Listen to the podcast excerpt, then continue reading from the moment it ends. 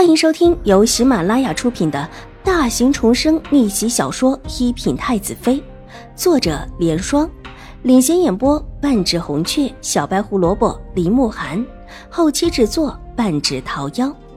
喜欢宫斗宅斗的你千万不要错过哟，赶紧订阅吧！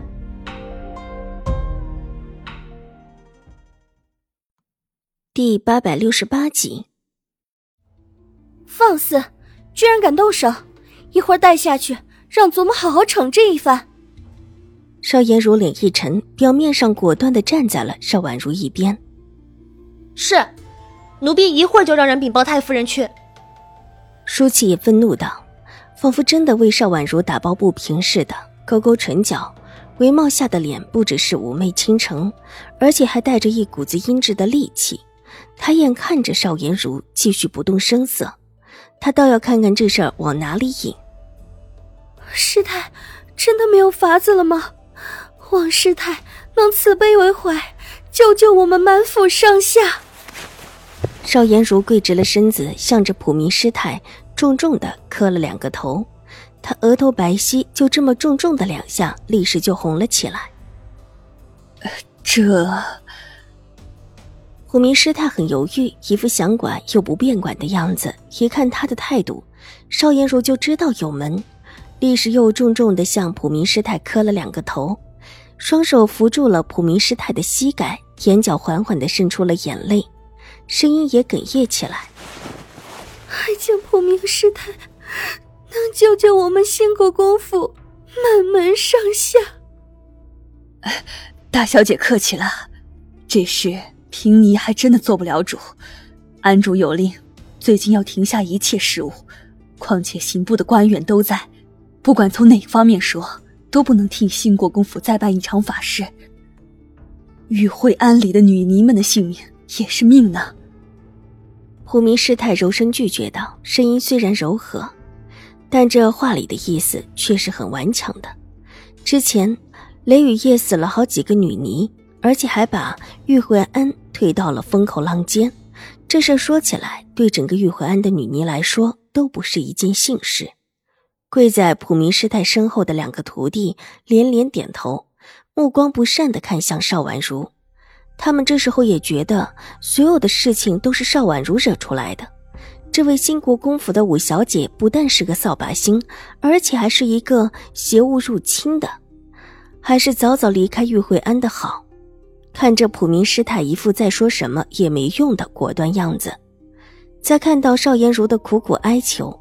邵婉如忽然变笑了，声音柔和而清雅，带着一些孩子气的天真和懵懂，仿佛眼前的事情都不是什么事似的。大姐，既然普明师太说没有办法，我们就走吧，总能找出原因的。刑部的人不是就在这玉慧庵里吗？大姐托那位文三公子查清楚此事就好了。邵婉如漫不经心的道。仿佛这事儿说的是别人的事，跟他没有任何关系，也没有任何人怀疑他似的。这，这种事情，刑部如何管得了？五妹，还是别闹了，总得普明师太出手相助，才可以消此邪气，求得兴国公府一个清明啊！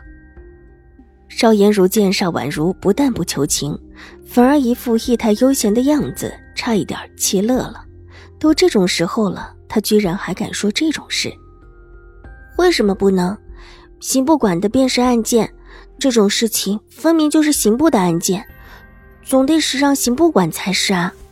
邵婉如从蒲团上站起来，玉洁替她理了理衣裳，然后就欲离开。大姐，我去找刑部的人说说此事，说他们接手断案。衣裙被邵颜如一把抓住了。耳边是邵颜如惊慌的声音：“妹妹，这种事去找刑部，整个兴国公府都会成为大笑话。这种神鬼之说，若是以刑部的力量去除，可不就是一个搞笑的事情？”邵颜如说道，又转过头哀求：“ 破明师太救我，救我们整个福利一府的性命！”若是能把这邪事解决了，我指祖母、母亲就算是我，也会给于慧安捐大笔的香油钱的。他一边说着，一边眼泪也落了下来，极是慌乱可怜，和往日端庄得体的样子完全不同。但细想之下，也是可以理解的。邵颜如再有才名，再端庄得体，也只是一个未出阁的少女。这种事情闻所未闻，听所未听，做出这样的举动也是可以理解的。普明师太看了看站立起来的邵婉如，再看了看柔顺的跪在自己脚下的邵颜如，无奈的叹了一口气：“凭你碍于安主的话，不能直接替几位施主做法事，但凭你可以推荐一人，若他上门，这事……”可就能圆满了十之八九了。是何人？秀水道长，他擅长此事，又方便出入内宅之中。可是白云观的秀水道长。邵颜如想了想，立时想起这么一个人，喜道，连一边的婆子也面露喜色。白云观的秀水道长是白云观的观主，往日就是一个很有名声的女官。听闻这位道长法力也不错，但这位道长却不是那么好请的。据说他有个三请三不请的条数，就因为这个三请三不请的条数，使得这位秀水道长名声变隆。京城里的人几乎都听说过这位秀水道长，但真正能把人请下来的却是极少的。正是。普明师太微微一笑。邵婉如侧目看了看普明师太，很是慈悲的样子，慈眉善目之间，也很叫人觉得可信。邵颜如千求万求求来的人，也越发的叫人相信。秀水道长，阴唇微微抿起，手中的团扇稍稍的摇了摇，眼波流转之间，已经想到了这个人的事情。秀水道长现在还只是京城里大多数人闻名。而后发生的事却使得天下闻名。听闻秀水道长是极难请的，即便是世家大族，也不一定能请到他。无碍，平尼与他很熟，若平尼修书一封给他，他自当帮忙。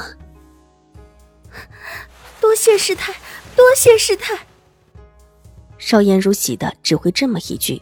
又重重的给普明师太磕了一个头。本集播讲完毕，下集更精彩，千万不要错过哟。